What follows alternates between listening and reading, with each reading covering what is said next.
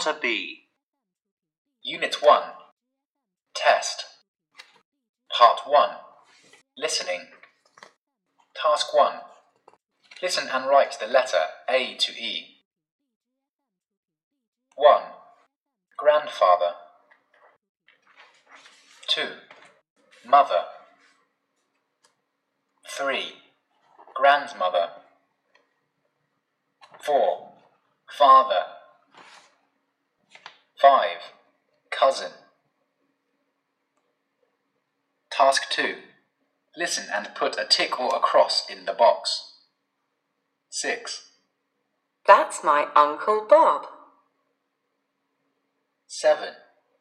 Look, that's my father. 8. Look, a woman. 9. That's my aunt. 10. Look, that's my cousin Pat. Task 3. Listen and tick. 11. Who's that? Is that your father? Don't be silly. That's my grandfather. 12. Who's that woman? She's my aunt. 13. Is that your cousin? Yes, it is. That's my cousin Jenny. 14.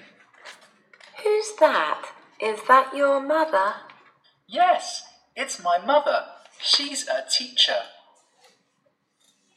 15. Who's that man? He is my uncle. He is a policeman.